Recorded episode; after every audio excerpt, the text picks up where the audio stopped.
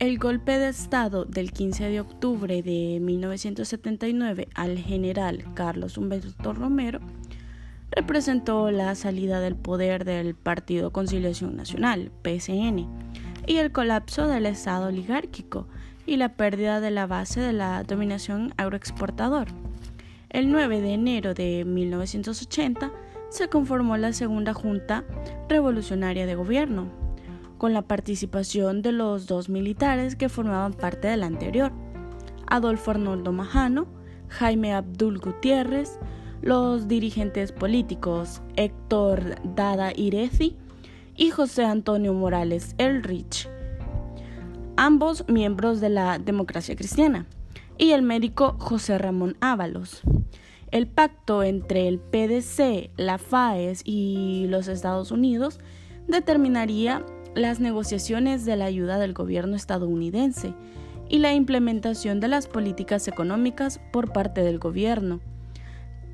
Cabe resaltar que el monto del financiamiento estuvo condicionado por aspectos de seguridad nacional con el fin de que eh, en El Salvador se adoptara una reforma económica de inspiración neoliberal.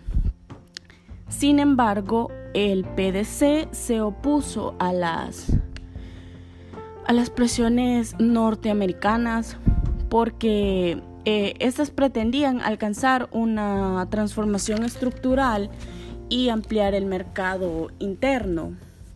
De acuerdo con algunos enfoques, el acuerdo entre la democracia cristiana y la FAES daba continuidad a los intereses de la burguesía perteneciente a grupos industriales.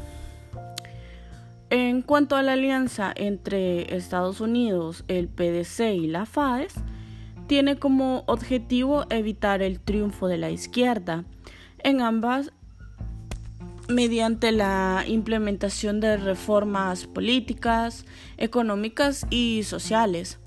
Se consideraba que los problemas estructurales del país habían desencadenado el conflicto armado, por lo que era necesario y urgente la implementación de un programa de reformas tales como la reforma agraria, nacionalización del comercio exterior del café y azúcar, nacionalización del sistema bancario, también fortalecer el Estado y generar los apoyos para impulsar proyectos reformistas que desplazará sectores de izquierda y derecha.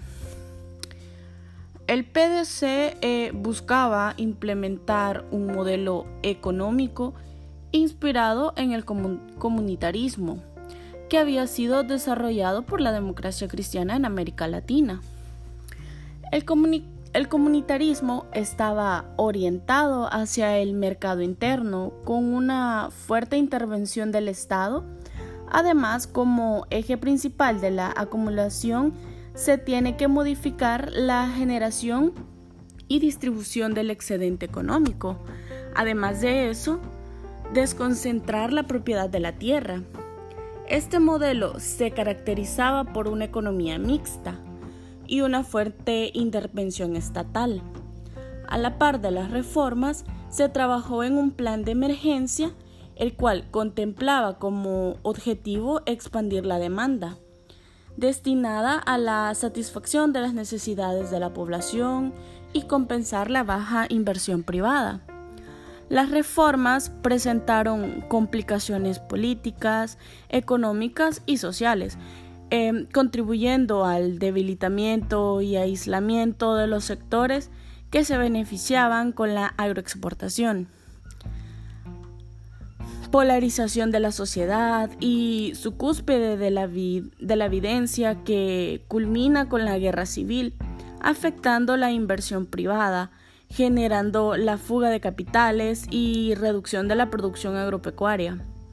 De igual manera, Estados Unidos replanteó su estrategia en función de la economía global y lo que se estaba promoviendo para América Latina.